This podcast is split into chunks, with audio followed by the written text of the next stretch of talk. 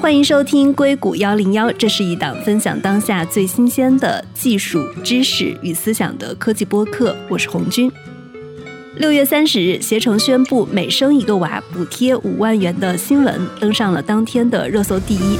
这份公告是这样说的：从二零二三年七月一号起，入职满三年的全球员工，不论性别，每新生育一个孩子将获得每年一万元的现金补贴，一直发放到孩子满五周岁后终止。经过初步的测算，携程计划在未来投入十亿元的生育补贴，用于激励员工生育。正巧我们在携程公布这个政策的前几天，采访了携程集团的联合创始人、董事局主席梁建章，他同时也是一位人口经济学家，他是中国最早批评一胎化政策的学者之一。这些年，通过不断的发声，让计划生育的讨论从禁区走到了公共领域。最近，他还出版了新书《人口战略：人口如何影响经济与创新》。受人口逆转、经济周期，甚至是技术创新的影响，我们正站在一段历史的转折点上。那这期播客呢，我们的话题也分成了几个部分啊，我们分别是聊了梁建章对 AI 浪潮下旅游业的看法。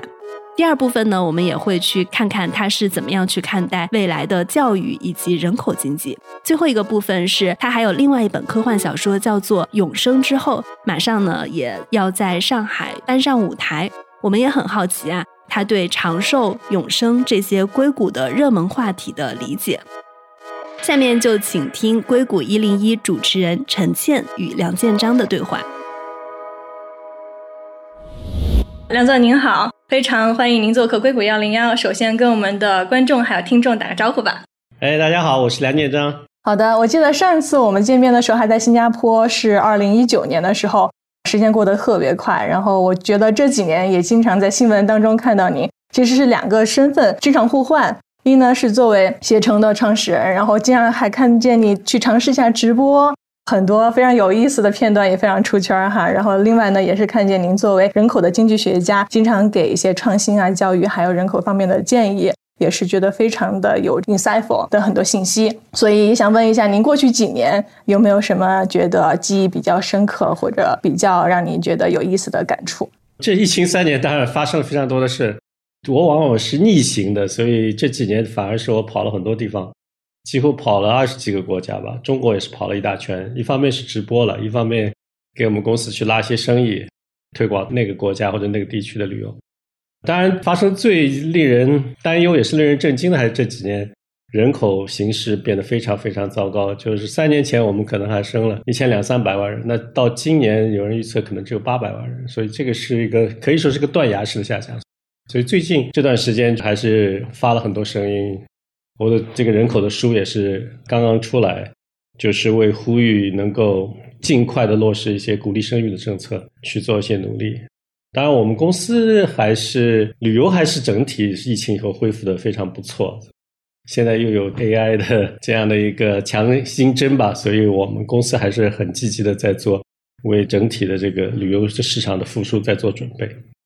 好的，我觉得关于人口还有旅游的话题也是我们今天想要探讨的重点哈。我们待会儿再细聊。但我首先想问一下您，就是对于 AI 最近的感受，因为最近 AI 创业在硅谷真的是特别的火。您最近回到硅谷之后有什么样的感受吗？我觉得 AI 这个东西确实是给我一个很大的个人的感受哈，很大的一个震惊吧。因为我其实早年吧，甚至于说是。中学的时候就做过一些 AI 的项目，当时程序设计大赛，我还是做的项目正好是计算机写诗的。对，我当时记得你有一个小的别号叫“电脑小诗人”，是不是？对，最早的生成式 AI，所以一直对这方面是比较感兴趣。那当然了，这个像所有人今年看到 ChatGPT 能做的这么强大的这个功能的话，确实感到非常震惊。但对我更大的冲击可能不是商业上的，商业上到底有多少可以成功的这个商业模式可以探讨啊？我觉得现在大家一窝蜂的做进去，可能有些能够成立，有些不一定能成立。但主要给我是一个哲学上的、观念上的一个很大的冲击。也就是说，以前可能认为人脑跟电脑还有巨大的一个差异，电脑跟人脑还是差得很远。但这次看来的话，电脑只要是能够模拟人脑的这个神经元，它就能够产生巨大的跃迁，或者叫 emergence，或者叫类似 AGI 的这个东西。我跟别人的这个感受可能不太一样，同时就是让我感到还是一种叫谦卑的感觉吧。就最后我们做出来的一种强智能的一个东西，竟然是跟人脑的构造那么像。就我们以前做了自然语言处理这么多的一些规则性的算法吧。就完全是被现在的就是神经元搭起来的海量数据培训的这样一种暴力的方式去给完全取代了。做出来的东西呢，一个是跟人脑非常像，一个是呢，它确实是一个黑盒，就越来越像黑盒了，就跟人脑一样，我们不知道人脑的构造是怎么样的，而且它有不可解释性，而且我们觉得它有一些智能的感觉，但又有的时候会做一些不可预料的事情。所以我觉得这个东西就是使得我觉得认为这跟人脑越来越像，而且我们之所谓的需要的智能，可能要跟它的不可预测性、跟它的不可解释性要划成等号。所以这个是一件事的两面。你如果要要智能的话，它一定是所谓的所谓创造性啊，所谓智能，一定是会同时带来它的不可预测性跟它的不可解释性。这个是同事就给你的，这不可能说你要了创造性，但是又是非常有可解释的，这个是不可能的。所以这样一个种黑盒的东西的话，使得未来的这个创新，未来这个人工智能的迭代的话，可能会没有那么快，就是要不断的尝试试错，就有点像进化一样的。进化是一个黑盒，反正你不断的突变，看优胜劣汰。我们未来的这个进化。还有很多很多迭代。那么现在这个智能的模型，我觉得有些方面还是 overrated，有些要做到一个商业的功能的话，远远不够。但是首先是震惊啊，未来只是时间问题，人类的所有的智能应该是电脑是可以达到的。但是呢，同时呢，就是它这个黑盒的东西，使得我们未来的迭代可能更像一个进化的感觉，就不断的试错，没有说很快能够达到。所以这，我觉得这个是我的最初的两个感受。那还有就是，我觉得未来的话，等会我们可以详细讲。未来就是对整个经济的影响，对人口的影响，对劳动力的影响的话，可能是一个并不像有些人想象那样会那么快，而且是不同的工作会有些不一样。这个我们可以等会儿详细的讨论。每一代技术来临之后呢，其实我们看到都会有一些新的工作岗位会产生出来。伴随的是有一些可能以前比较老旧的工作岗位就消失了。那如果您拿旅游业来举个例的话，您觉得如果 AI 来了之后，有哪些岗位会慢慢的消失，然后有哪些岗位会新出来呢？旅游业是一个很重的行业，所以它相对其他行业来说，被 AI 取代的比例不会很高。因为你飞机还是要怎么飞过去，对吧？你这个空姐啊，或者是酒店，还是这边要靠人的建筑工人，而建筑工人也是比较难以被 AI 取代的，因为它是个比较复杂的这个环境，包括装修啊等等。所以酒店实际上是一个房地产的一个行业，所以酒店的建造本身就是比较难以被取代的。服务呢，刚才说了，前台的 check in 可能能够自动化，但是你的清洁啊、你的整理啊这些都还是很难被 AI 取代的。叫短期啊，我们说短期啊，一代人，所以它这个行业当人有更多的收入以后，它的价格不太会下降，但是它的在旅游方面的消费会增加，所以这是一个少有几个，就是这个行业会虽然价格有一部分会略微便宜一点，但不会便宜太多，但整体的这个行业的规模会会增大。那有些行业，比如说它衣食住行里面，比如说衣食，那它可能效率更更高的话，它变得更便宜，然后它在经济中的占比会缩小。然后有些行业它变得便宜了，但是它的这个消费量扩大了，比如说像播客啊这些，或者现在中国好多好多人在网上做直播，对吧？这是变成一个越来越大的产业，但确实是它的成本也降低了很多，谁都可以在家里就去做直播了，所以这个产业会变得越来越大，所以会产生不同的岗位。那如果要看非常长远的话，比如说两代人以后、三代人以后，比如说这个服务员也确实可以被机器人取代。直播说不定也是可以 AI 主播，AI 主播对吧？那其实这次的对于哲学上的、对人类的哲学上的这个震撼，就是说，它确实长远来说可以看得到 AI 可以做人类任何做的事情。就长远来说，不是说我们的 AI 可不可以胜任人类的某些或者任何一个工作，而是说我们敢不敢让 AI 或愿不愿意让 AI 去做这些工作。这个是另外一个角度来看待这个问题的。为什么呢？因为我还是回到最前面说的，现在一方面给我们一个震撼，说 AI 可以胜任人类的任何工作；另一方面，现在 AI 的形态就变成一个黑盒，它的创造性、它的智能跟它的不可预测性、跟它不可解释性是同时来的。那既然它是不可预测、不可解释的话，那人类是不敢让它去主导去做一些创新的工作的。对，但是比如说 AI 帮你订机票。或者呢，是 AI 帮你订酒店，这个可能很快就可以做了。我记得 ChatGPT 刚来的时候，大家还在说，哎呀，它只能跟你聊聊天儿，它不能具体的帮你做一些具体操作的东西。比如说我去非洲玩，他可以跟我说非洲哪些国家好玩，哪些国家有什么样的景点。但是具体到我要订哪个的酒店，我要订什么样的航班，他还不能帮我做。但是很快，OpenAI 就发布了 ChatGPT 的 Plugin，就是它的 API。那现在很多创业公司也在帮你做这个。我这个我觉得我跟大多数人观点也是不一样。就 AI 能够帮你订酒店、订机票这件事情，其实早就有人就想做了。最早是 OTA 嘛，最早是我们这样的，你来打电话，或者是你在网上说你要订什么东西。后来其实就出现了叫 Meta Search，原搜索。那原搜索实际上他们出来的定位其实就是帮客人去比价，那去定一个东西。他们也是想做他们的个性化或智能化，但是做到后来，对吧？我们也是后来我们也做 Meta，就等于是 OTA 跟 Meta 就混在一起了，还是变成一个叫 OTA 加 Meta 的这样的一种混合模式的这样一些公司。所以你说做一个 AI assistant。到底是又再加一层独立的 AI assistant，还是现在这些公司就会去做 AI 的 assistant？这个都不一定。如果做一个独立的 AI assistant，到底比现在这些公司或以前的 Meta 公司更能够做到好到什么程度呢？因为 AI 大家都可以做嘛，而原有的公司可能它本身是它更多的用户场景，跟更多的用户的数据，所以我不太认为这样的一个 AI assistant 会比以前做的更好。另外，为什么以前的这个 AI assistant 没有这么智能呢？因为确实你要知道这个客户多少信息、多少数据才能够帮他选酒店。OK，我知道你有钱没钱，对吧？平时大概住过什么酒店？但是你真的到了一个夏威夷吧，夏威夷有几个岛，或者是有这么多好的酒店，那你能相信他帮你选吗？也是很难的。你能相信他帮你选这个这个行程吗？那个行程可能是根据你那时候家庭的情况。甚至于天气或者怎么样，当然这些可以比现在做的更好，但是要做到说完全相信你的助理能够帮你搞定，这是几乎也不可能的。就像我现在也有助理的话，但我可能一些商务的出行，可能助理帮我选酒店，可能也就可以了。但是如果是我是去几天的一个度假行程的话，可能还是我得自己选。虽然我的助理已经对我非常了解了，但是最后可能还是我得自己选，因为每个人的喜好是完全不一样的。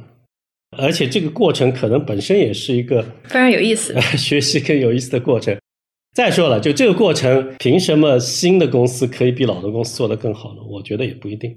所以这个可能只是一个 AI 能够帮着原来的这些公司能够做得更好。能不能出现一个颠覆性的 AI？我是这么认为的，就是如果这个场景假设像像一个人吧，一个助理的人，他不需要查任何其他东西。查其他任何数据，它就能够给你提供很好的服务的话，凭他自己的教育或者自己对世界的认知，就能给你很好的服务的话，那 AI 就可能能够比原来做的好很多。但是他如果到最后还是要查哪些酒店现在正好是有价格多少，哪些行程安排现在是交通是比较合理的，那这个跟原来的这个过程只是说是略微改进了一些，我觉得并不一定会产生一个颠覆性的创新。那什么样的情况是说不需要查什么东西，一个 AI 就直接可以回答你的，对吧？做手势是可以的，对吧？做手势，我觉得比起原来的话是好很多。还有比如说教育，教育也可以，因为一个老师可能他只要他原来的这些知识就够了，他不需要查什么实时的信息。那所以可能是在教育啊，或者是我刚才说的法律，我不知道。有些行业虽然说是 AI 是可以，但是受制于。一些行业的法律的限制的话，也没有那么快，所以具体的话，到底哪个行业会真正的成为能够落地下来、能够产生颠覆性的这个应用，还有待观察。当然了，对整体的经济，对吧？很多公司的话，很多部门的效率会得到提高，像我们的客服部门，还有我们的这个营销部门对做图是有很大的 替代作用的，这些都提高了。但到底会出现什么样颠覆性创新还不一定。当然，现在我们也用一些工具，对吧？这些做工具的、做芯片的、做基础设施的，这些可能都已经赚到钱了。其实我们刚才讲到 AI 在旅游业方面的一个未来的展望哈，你觉得携程现在有任何的布局吗？就是 AI 加旅游的一个应用。旅游方面有几个方面呢？就是内部当然是我们有很多很多部门都可以用了，其实每个部门几乎都可以用得到，来提高他们的效率。对于客户来讲呢，最直接的是客服了，就是客人问一个问题，或者是他要处理一个什么订单的售后服务，比如说取消啊或者改啊，这些都可以。原来机器人也有，原来机器人可能能够做到自动化率是百分之五十，现在可以用 AI 的这个大模型，可能可以提高到百分之七十八十，这是一个巨大的一个效率的提升。售前呢，看情况。售前如果客人已经是比较确定的去了某个目的地，在这种情况下呢，他比如说航班的话，他基本上就很明确的 A 到 B 什么时间，酒店呢也是什么地方的一个酒店几天。这个呢，这个效率提升不大，就现在这个方面已经是被我们这样的公司已经优化的相当程度高了。但如果客人目的地还不是很明确。啊，有个模糊的一个窗口要去哪个地方要住几天，也不是很确定，行程还不是完全确定的情况下，如果现在的这个 AI 的话，就可能能够提供比较大的帮助。但现在的 ChatGPT 在这方面还是远远不够的。啊，你可能有些客人说例子上说是百分之七八十是靠谱的，但这种行程的话，你一定是百分之九十五、九十九是靠谱的，因为客人如果不靠谱的话，那几天巨大的一个成本跟时间成本的话，就可能就浪费了。所以这个是要可靠性非常高的，所以我们在这方面也是尝试吧，我们也不知道比原来这样的体验能够提高了多少。那原来的体验，那当然客人会稍微需要花更多的时间去查询。那我们原来有一些行程的话，就是这个地方有，比如说三天一个行程，四天一个行程，五天一个行程，没有那么个性化，但是比还是就是人去校验过的，比较靠谱的，他可以去，但是花比较多的时间。但如果现在如果是 AI 出来的话，它可能能够比较灵活的去组合，或者是应对客人的这样的一种查询或者需求。你比如说，你可以说，哎，这个行程还不错，但是我想更紧凑一些。或者我孩子更喜欢一些的行程，这样的一些能不能用这个 AI 的模型能够做出来，我也不知道，有待尝试。然后跟后面的一些实时的数据怎么样结合，比如说预算是多少啊，或者是说我一定是要那一天就回去了，等等等，那天有没有航班啊，这些再结合起来，那就更难了。所以不是一个大语言模型能够完全解决的，大语言模型能够解决一部分。能够把以前的体验提升一部分，但是还是要跟原来的这个数据、原来的这些形成的数据，还有当时的这个实时数据去结合起来，才能达到一个比较好的效果。所以 AI 的应用在垂直领域的应用，我觉得还是刚刚开始，还有很多东西要做。而且我觉得也不是完全颠覆性的，因为它只是就像我们前面说的，百分之五十提高到百分之七十，在客服方面，在行程规划方面能够比以前做得好。能够提高一些，因为它可以理解你的问题，它可以举一反三的去理解你的问题。嗯，就是说它以后有可能会是一个 AI 助手的这样的一个形式，但是这后面的前提条件是要把后面的数据啊、及时的数据、航空公司啊、酒店所有的数据都打通，它才能够有一些帮助，在帮助大家订行程、订酒店、订机票的时候。还有不同的，就是我刚才说了。售后是一个方面，售中用处不一定很大。就售前行程规划方面，可能这个助手还是有很大的提升贡献的。但但也确实是，仅仅是有大语言功能是不够的，还是要跟后台的这个数据做紧密的结合才可以。嗯，你们会训练自己大模型吗？我们不会从头做一个大模型嘛？这肯定不会。就是大模型可能是现在基本上是说是拿一个模型过来。啊，在这这个基础上再 fine tune 或者再加一些功能。接下来想聊聊教育方面，可能几代人之后，服务员啊，然后快递这些，如果到时候 AI 机器人有个很大的突破进展的话，那一块的工作也会越来越少和消失，那就只剩金字塔上面最高智力以及呢最高创新创造力的那一份工作。你觉得有那么多工作给这么多的人口吗？我现在这部分工作跟创新相关的人员一直是在增加的。就人类这个工具越来越好，就使用工具的人可能就会越来越少，因为工具就变得很自动化，也不需要太多的维护。但是创造工具的人员越来越多，现在大概已经占到百分之五吧。啊，这个中国也是比例提高，就 R&D 占 GDP 的比例，它已经到了百分之五，未来做到百分之十，还会上去。当然还是一小部分，那最终就会变成创造工具的人跟使用工具的人。那创造工具的人应该是会赚比较多的钱，使用工具赚比较少的钱。人类的闲暇时间也会越来越多，大家会有更多的时间去做娱乐。那娱乐方面也有创新啊，娱乐就是说我们的创新不光是程序员或者工程师的创新的，还是有娱乐方面的创新。你做一个播客，或者是你做一个直播，对吧？你讲一个笑话，讲一个段子，这些都会也是某种程度的创新。或者你做一个项目公司，现在花很大的力气把内容做好，那你要把你的行程贡献出来，或者你要对酒店的点评贡献出来，这也可以说是一种创新。当然，这个是比较低级的，可能不会赚太多的钱。但是如果你写的特别好，对吧？你的直播介绍旅游做写的特别好，或者你的段子写的特别好，那你也可能赚很多钱。当然，好的跟不好的可能差距也是很大，也是一个叫做 superstar fact。所以，所以还有很多那种人去消费内容，或者叫消费工具，但有一些人有这个能力去创造工具跟创造内容，所以这个是两拨人。那这两拨人其实他的技能就没有可能分别那么大，在有些领域啊，就是你是一个消费段子的人，突然有一天你写出很好的段子，这也是完全有可能。而且这个写出很好段子，可能是在 AI 的 帮助之下来做。当然，你说 AI 完全可以做直播或者创造段子也可以，但其实最终还要是要人来去界定的。就人到底这个段子会不会出问题，就段子到到底好笑，那可能还是要人去做的。就我刚才说了，就创新的工作还是留给人的话，最主要一个原因是从风险角度、从可控角度，就是人类不能让他做。嗯，还有个原因就是人类最终还是相信自己是更了解自己。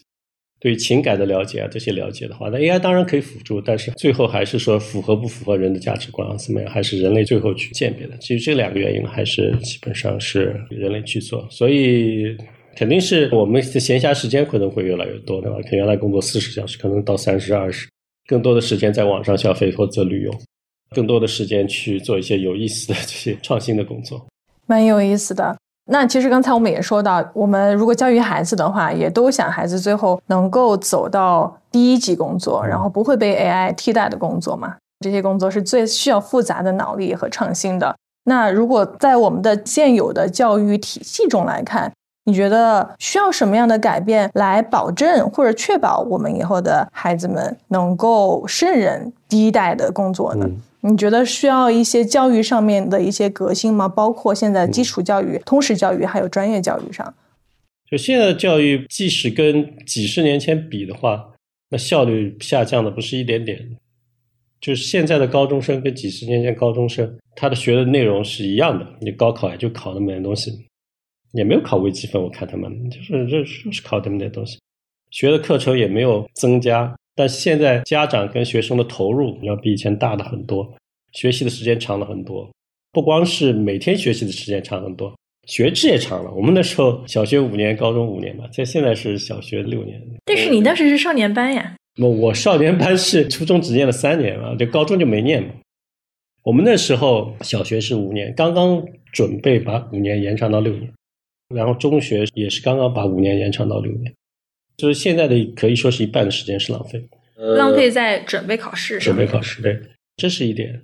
准备考试是为了什么？是为了能够把自己的原来已经是可以学到九十分，可以提高到九十一分，因为那一分可以杀掉 几十万人，这个都是无效的。就现在的知识不是越来越少了，是越来越多了，要要学的东西越来越多了，所以不应该是把东西学精，把最后一分去拿到，而是说你应该学更多的东西。就现在尤其是可以自学，就是如果是 AI 的这样的一种老师可以来教你的话，你应该是尽量的多学，在你有限的可能二十年里面学尽可能多的学科，计算机学科就够你学一阵子。那你如果掌握了计算机学科，可能很多行业都会你打开窗口，打开创新之门。然后你的一个对于经济的理解，对于比如说理财的理解，当然不一定对你创业有用啊，对你将来生活也有用。对于统计的理解，这些都是对于整个世界的理解，包括物理啊等等，就是你应该学越来越多的东西。不用限制你的专业，不要限制你的就大学里什么专业不受限制，或者是你想从事什么工作也不受限制，因为你未来的创新。必然是要多个学科组合。现在越来越，就无论是对吧，生物也需要计算机，生物跟脑科学也有关系。然后你如果要剩下的人的被 AI 取代到只有人能做的东西，也牵涉到人的价值观啊，牵涉到伦理啊，就文科的东西需要。当然不是说死记硬背，所以现在的东西是说很多课可以学得很快。但是你要做到未来的一个创新、一个非常能干的人的话，你要确实学广的东西，就广度很重要啊，深度也不是不重要。深度你对每一件事的一个深度的一个模型也是要理解，但是不需要去死记硬背。所以现在这个教育体系就效率非常低的，一个更好的一个对游戏就是说。反正你在大学之前嘛，或者是研究生之前，应该是研究生之前，你可以凭你的兴趣涉足尽可能多的、对广泛的，而且是可以自学的。到最后，你要决定你要在某个领域的话，你再去就竞争，是通过某个考试啊，或者去做一些研究项目，才去到某一个领域去做创新或者做一个项目。所以在这之前，应该尽可能快的、尽可能广的去了解各种知识。即使你未来达不到那个高度的话，你了解这些知识的话，对于你无论是未来的就业、生活吧，比如说你找女朋友、找男朋友，或者是对吧？你写播客，或者是写本书，或者是做直播，或者是教育小孩，就尽可能广的知识都是有好处的。而且人类现在寿命也很长，你花前二十年去学尽可能广泛的知识，每个人都应该有个通识的这个大学教育。然后在这个之前的话，凭你的天分，尽可能去广泛的涉及各个领域。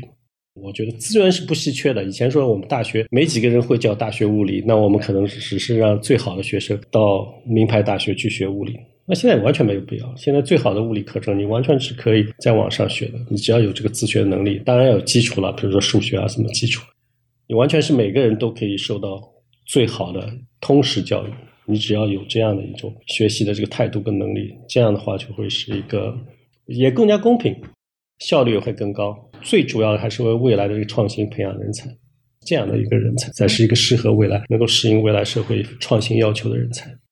如果以后我们的教育模式，就像你说的，大家都学得越快越多，然后用 AI 作为工具来帮助人们、帮助小朋友们学得越快越多，人口跟创新的正相关，就像您现在说的，就是人口要多才能保证它的一个国家的创新嘛？就是人口跟创新的正相关，这个会打破吗？你觉得？我这个人口跟创新的正相关，可能是更加更加紧密了，因为未来就是你要么就是一个工具的一个创造者，要么就是工具的使用者。那工具的创造者会分配远远比工具的使用者更多的这个财富，这对于国家来说如此，对于公司来说如此，对于个人来说也是如此。所以，如果你一个国家的话，它比如说人口减少。那它创新的人口，它创新的人才、天才会减少。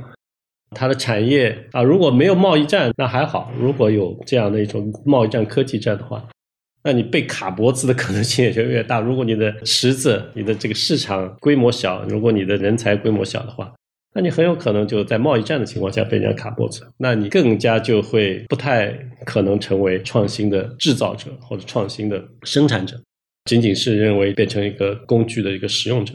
那在全球财富的分配当中就会处于弱势，所以未来你是不是有一个比较庞大的自我的市场，还有庞大的一个创新的人群，然后能够做出世界领先的东西，那决定了你在世界财富的分配当中处于什么样的地位。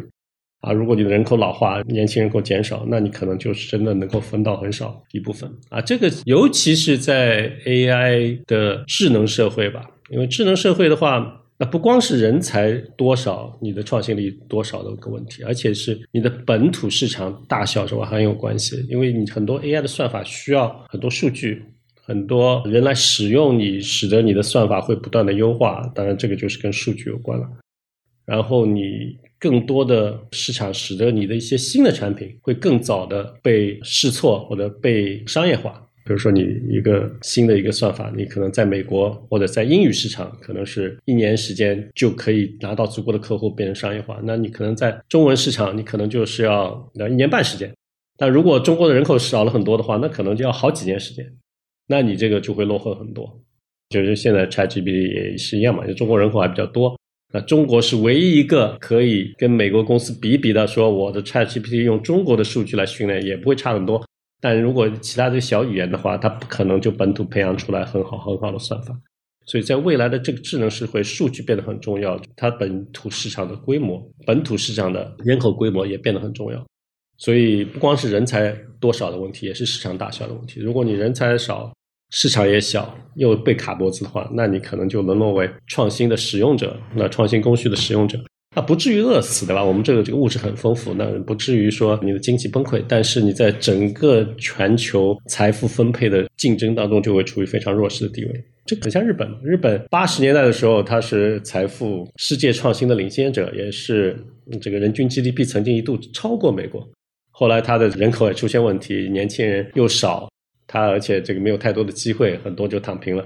所以它的现有的公司的创新力下降，它也没有什么新的公司，导致它距今二十三十年吧，它的整个的高科技的水平被美国甩得很远。所以它现在人均收入只有美国的一半了，而且还还在下降。所以中国当然不会是近期的问题了。近期的话，中国二十年之内它的人口的这个惯性，年轻人的庞大的人群，还是会在今后二十年爆发出比较强的创新力。但是我们如果不提升生育率的话，我们过去新生人口的崩塌的话，会在二十年以后严重影响中国未来的创新力。在过去几年，因为就是您非常公开的让大家要多生啊，要提高生育率这样的一个观点，你有没有听到一些比较负面的年轻人的观点，说哎，干嘛要催我生？我就是不想生。您对这些负面的观点，您理解吗？对，理解啊，我就是要让大家理解这件事情，尤其是政府决策部门去理解这件事情。就我们做了这深入的分析嘛，就是说中国人年轻人为什么不生？中国现在是世界上生育率第二低的国家，韩国是最低的，那平均一对夫妇只生零点八个小孩，那等于是下一代人只有上一代的人三分之一。日本是生一点三个小孩，中国介于这两者之间，只生一点一个小孩，几乎是每代人减半。那为什么中国是生育率世界上第二低呢？那我们分析了它的生育的成本。时间上的成本、财务上的成本，确实中国的生育成本相对于收入来说是世界上几乎是最低的。也就是说，仅仅是比韩国低一点，比其他国家的生育成本都高啊！这么高的生育成本，就导致我们现在年轻人生不起孩子。那就是要把我们的这个研究、我们的这个观点去告诉整个的这个学界，包括政府的决策者。那中国立竿见影的办法就是发钱嘛，就发钱来降低这个生育成本，就每个孩子发个一百万。当然不是一次性了啊，可能分多少年来发，那这样可就大幅度降低这个生育成本。中国生育成本最高的原因，其中最主要的是教育。那教育改革，我刚才说的这改革需要很长的时间。房价现在稍微好了一点，对吧？因为房价已经不怎么涨。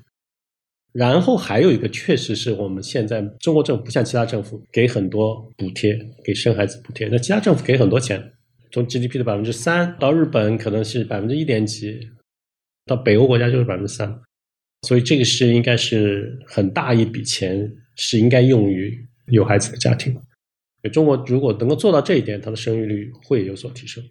那这个确实是一个非常值得去花钱的一个地方，对于中国经济来说。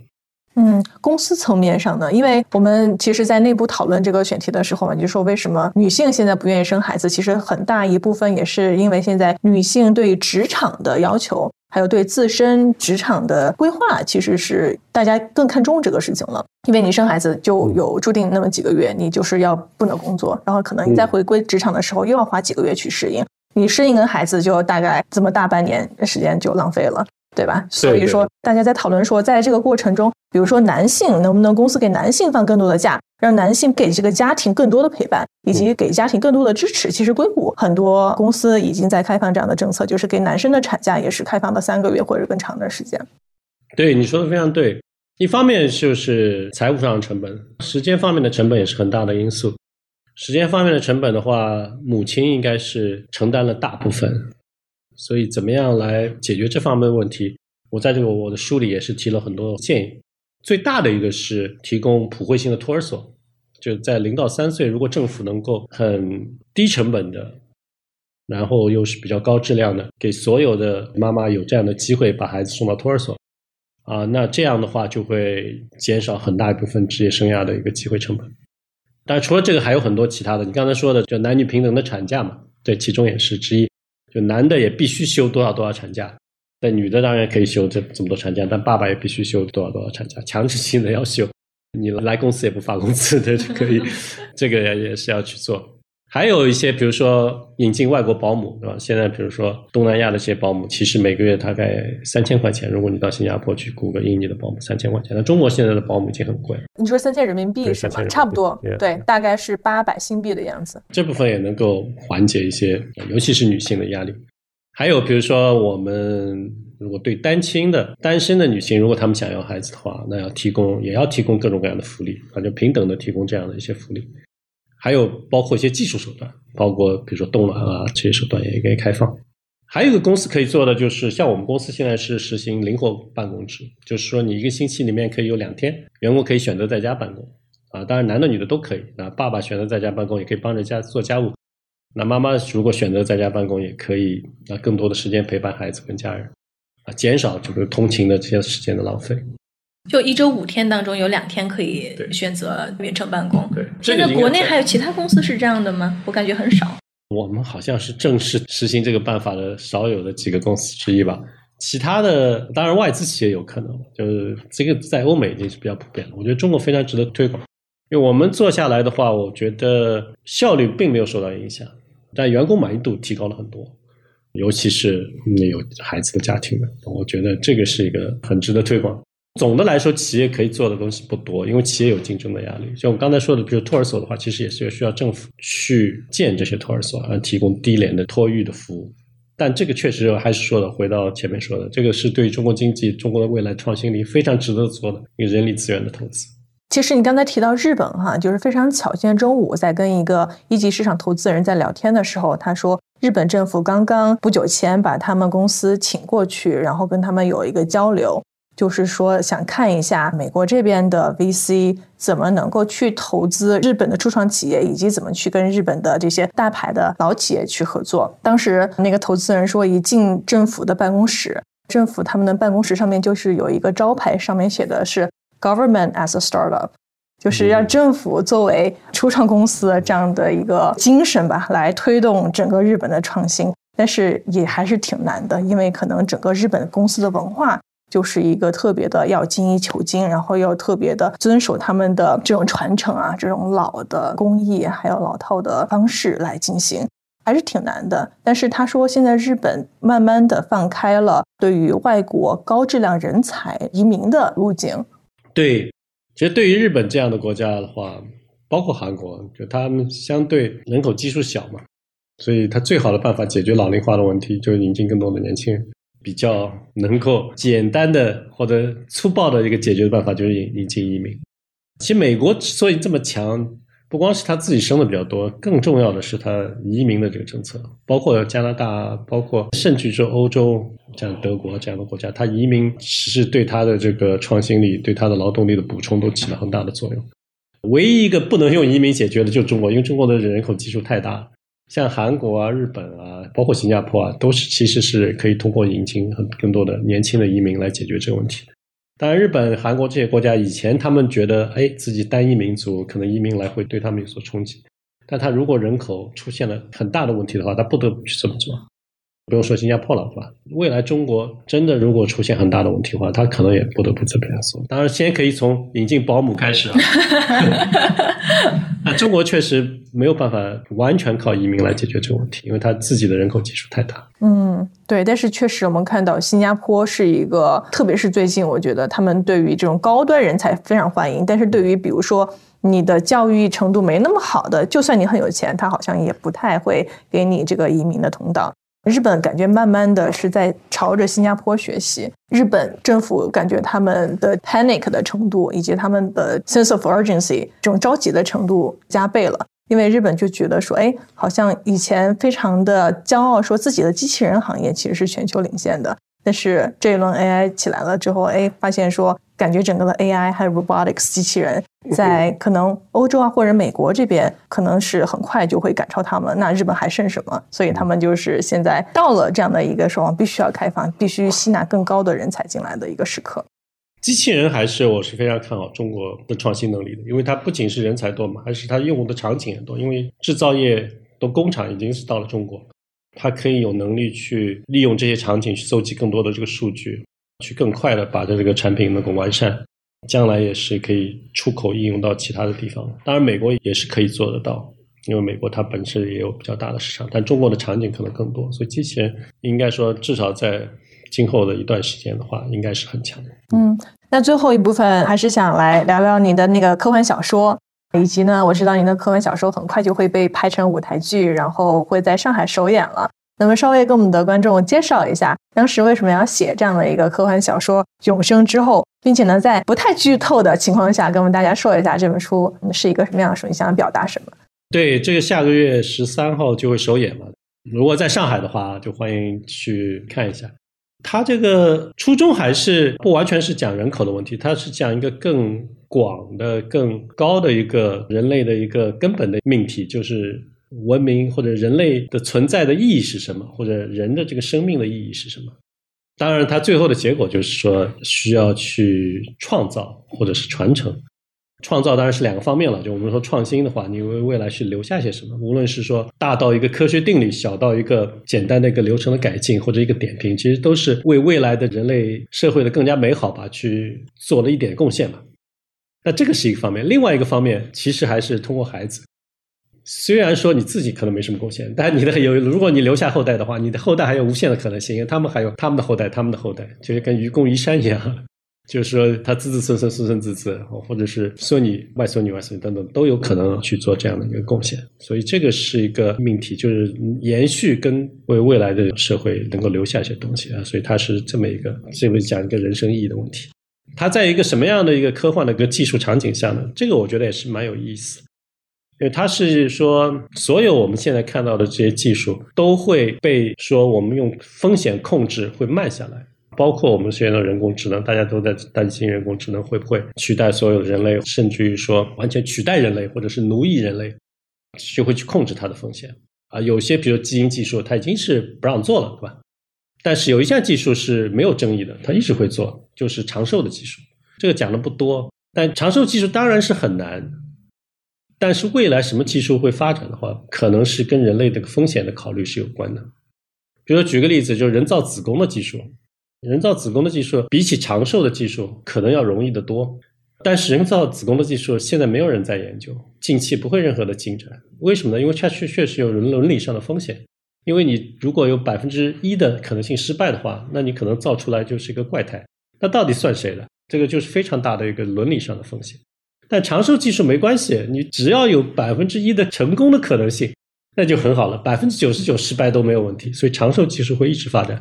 然后到了长寿以后，长寿要真的出来以后，那就牵涉到人口的问题，就你必须人类社会做一个选择，到底是生孩子还是要长寿啊？因为你人口会无限的增加啊，那最后就是会说面临每个国家每个社会的一个选择，到底选择到底是长寿还是要生死嘛？所以这个就会不同的国家的选择，不同人的选择会引起冲突。所以在这个场景下讲这个话题，那最后当然还是突出到这个意义的人类的目的到底是什么？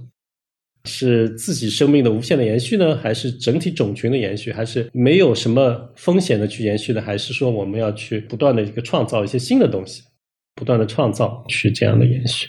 没有标准答案，大家看了去可能有自己的思考，但是就讲这么一个话题。我觉得这个也是比较新的，我没有看到就类似的这样的话题的讨论。但现在这个技术跟人类的我们知道人性的异化的这个环境下呢，还是很有意义的。尤其是现在，确实是大家年轻人他到底现在越来越多的年轻人都在思考这个问题，因为确实不愁吃不愁穿了，就确实他他生孩子是压力很大，但他要过个小日子完全是可以。那他到底要过什么样的日子？是什么样子叫躺平？什么样的日子是有追求的？它的意义到底是什么？都每个人都会去值得思考一下，对吧？你或者是已经思考清楚了，你的孩子可能还没有思考清楚，所以其实带着孩子去看看这个剧也是也是挺有意思的。对，长生不老这一块的 biotech 整个的医药的发展，其实，在硅谷这边，我知道有好几个项目都在做，然后在这边也是一个大家非常关注的一个话题。你个人是怎么看长生不老的？如果有这样的一颗药放在你面前，你会吃吗？长生不老药，我刚才说了，是个最没有争议的话题，是每个人都想要。我觉得每个人都想吃的。从个体来讲，那整个社会来讲，不可能就会出现整个社会的一个问题。就如果每个人都长生不老的话，那整个社会就会固化。携程一千年以后还是梁建章在做董事长，一万年以后还是梁建章在董事长。那年轻人有吗？年轻人有，当然人口会爆炸了，对吧？年轻人有了话，他也没有做董事长的机会，对吧？他这个机会也会越来越少。这个很像我们说的这个老龄化社会，只不过是它已经放大到了极致，就整个社会会固化，这个就产生这样一个问题。这个如果是要无限延伸的话，人类社会就可能就出现一种不能说灭亡吧，就是完全停滞的这样一种状态。都说为什么说没有外星人？为什么外星人还没有发现我们？我说为什么说我们没有发现外星人？因为外星人可能存在了很多，就是费米悖论嘛，Fermi Paradox。我的这个小说提出的解释就是，只要我们发现了长生药，而且我们还没有能力做太空殖民的话，太空殖民还相差的很远啊。当然现在有所探索，那么就有可能整个社会就会完全停滞，就没有新人类的这个新陈代谢。因为每个人都希望长生不老，甚至于说每个国家几乎都会选择长生不老，那这个就会导致人类社会就基本上停滞在自己的星球上，也不会有对外探索的这个动力。所以这个是我认为是很有可能会发生的。那我们怎么样去避免这种情况？这个是非常值得思考的。对，人的寿命延长了，可能就是人存在的意义跟他对社会的整个价值都会发生变化。我记得在申请斯坦福的时候，有一个问题，其实这个问题特别大，但是我觉得学校会特别的看这个问题。这个问题是 What matters to you the most？就是你作为一个人的话，你觉得什么样的东西对你来说是最有价值的？你觉得你会怎么回答这个问题？前面 你可能剧透了这个观点，我觉得也是很多人的观点吧，就是应该是。你能够创造跟传承吧，就是你能够有一定的比前人更进一步的一个想法也好，更进一步的一个技术也好，创造出进一步的一个故事也好，等等，这个能够为未来人类的话能够有所帮助吧。啊，然后呢，这样能传承下去。当然，另一方面就是基因的传承，就是我觉得能够留下些什么东西，就人类的这个记忆就是创新嘛，就是你能够留下一些什么东西，无论是基因方面的，还是说。创造力方面的，那这个是我觉得最最重要的。应该很多人没有讲的这么明确直接，但是我觉得很多人实际上是都是这么想。嗯，因为现在大家很多人也在思考嘛，包括 OpenAI 的 CEO Sam Altman，他就说 AI 就像一个印钞机一样，它以后的 productivity 对社会的这个效率，它就会像一个印钞票的一个机器源源不断的出来。那以后就算人们那么多人没有工作了。没有关系，我们用 AI 创造出来的财富给大家发钱，每个人发一万多美元一个月，然后也能够让大家生活的很好了。你觉得这样是一个好的社会状态吗？呃，对，就是我说了，就未来工具的创造者、工具的使用者，最后财富分配会比较不均匀，那政府可能需要做一定的财富分配，使得即使是工具的使用者的话，也能够赚到足够有尊严的钱。这在一个国家是这样啊，这个确实是可以做 basic income，但是国家跟国家之间就不一定了。就是如果你这个国家本身在世界的财富范围内分到的饼很小的话，那另外国家是没有义务帮助你的。那这个国家之间的财富的差距，这就是为什么说对中国来说人口是特别重要的一件事情。Sam Altman 可能没有讲到这个财富的分配了，他可能认为创新可能是也是完全可以由机器取代的，所有的人都连创新都不需要，那完全让机器做。我觉得这个不是很好的一个状态。第一，有很大的风险；第一，人类的这个意义没有了，就是我们这个创新还是很有趣的一件事情，要自己做。但归根结底还是不放心了。就我拿，还有我举过个例子，就是拿孩子跟 AI 比。你一方面可以创造一个孩子，一方面可以创造 AI，AI 跟孩子都是很聪明的，都是很有智能的，都有自主性，也很有创造力，也是不可预测的，也是不可解释的，也不知道你孩子会干什么。但是如果同样的 AI 跟你的孩子做了一件出人意料的事情，或者不可解释的事情，对吧？你的孩子也是 OK，你你反正他有他的自己的世界。这个世界将来是他的啊，他究竟是跟你是一样的，传承了你的基因，传承了你的很多的东西，比较放心的。但是如果 AI 做了一个不可预测的东西或者出人意料的东西，你就会变得非常害怕，就你觉得这个就世界末日就要来了，现在就这种状态，所以根本上还是不会让 AI 去做这些事情的，就创新的主导还是由人类或者人类的孩子去做，那这个最终会。导致财富分配的这个不均匀，尤其在国家层面上非常不均匀。我刚才说了，为什么人口多的国家会掌握财富啊，掌握创新的主导，掌握财富分配的主导？所以这个是我可能跟 Sam Altman 不一样的地方。对，尤其对于中国来说是特别重要的一个命题，就是你一定要保持你人才的规模跟人口的规模，才能在世界财富分配的竞争中分到一定的这个比例的财富。特别好啊！最后一个问题啊，现在你也是携程的创始人、董事长，然后同时呢也是人口经济学家嘛，你更享受哪个身份？携程当然还是花不少时间，当然这个现在旅游恢复了，我们整体的业绩都非常不错。前几年确实是非常紧张，也是花很多时间。那现在当然更多的时间是考虑我们国际化，我们这个对于一些新技术的应用、战略方面的问题。差不多也是百分之五六十的时间吧。那还有一部分时间就是在做这个人口方面政策的研究。你更享受哪一个身份？因为我觉得你身上还是有蛮多标签的，对吧？现在也开始写书了，然后也有舞蹈剧，就是真的是斜杠 斜杠专家。你自己最 enjoy 哪个身份或者标签？呃，我当然跟所有人一样，对吧？都可能喜欢创新的一些东西，对吧？我如果是能够在人口方面一些创新的观点。AI 对人口的这个影响，人口对 AI 的影响的一些创新的观点，我觉得还是很有成就感。但旅游确实是很好玩的一个东西。有人知道我每天在干嘛，可能非常羡慕我的工作。即使在疫情期间的话，虽然当然很辛苦了，到各个地方去直播，但是也是其实是非常有乐趣的一个工作的。我在疫情期间，我也跑了二十多个省，那跑了世界上几十个国家吧。当然，我的这个考察跟旅游还是稍微有些差别吧。我跑的会非常快，然后非常快速的去踩点，然后快速的去跟政府交流啊等等。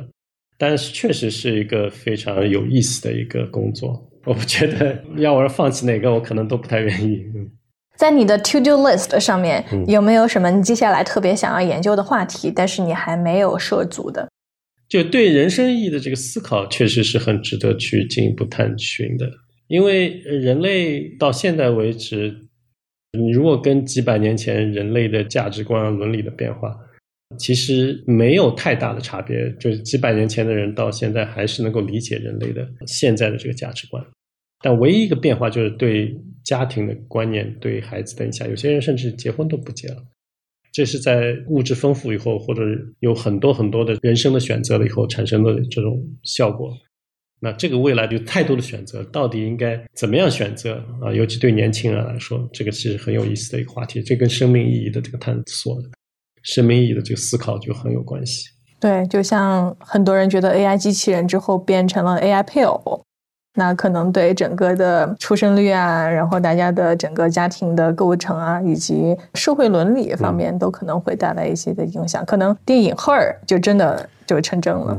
AI 配偶不是个问题，就 AI 孩子，刚才我比你这个 AI 的孩子跟人类的孩子到底有什么差别？AI 的孩子是不是呢可以替代人类的孩子？这个是很值得思考的一个问题。非常的感谢梁总用了你这么多的时间。我也是第一次来关注你们这个很有意思的博客，就未来有什么有意思的话题，很愿意再来这里跟大家分享。好的，非常的欢迎您持续跟我们交流。嗯，感谢感谢。好，谢谢。好，谢谢。如果大家想要收看我们本期讨论的视频版，也可以在 B 站还有 YouTube 上来搜索“硅谷一零一”。我们的视频版呢，将在音频之后的几天去发布。那如果大家喜欢我们的播客，欢迎在你所收听的音频渠道来订阅我们。中国的听众可以通过苹果播客、小宇宙、喜马拉雅、蜻蜓 FM、荔枝 FM、网易云音乐、QQ 音乐来收听我们。海外的听众可以通过苹果播客、Spotify、Google Podcast，还有 Amazon Music 来收听我们。那蔚来和特斯拉的车主也可以直接在你们的车载渠道上搜索“硅谷一零一”。同时，大家也可以通过众多的第三方泛用型播客客户端来收听我们。感谢大家的收听，谢谢。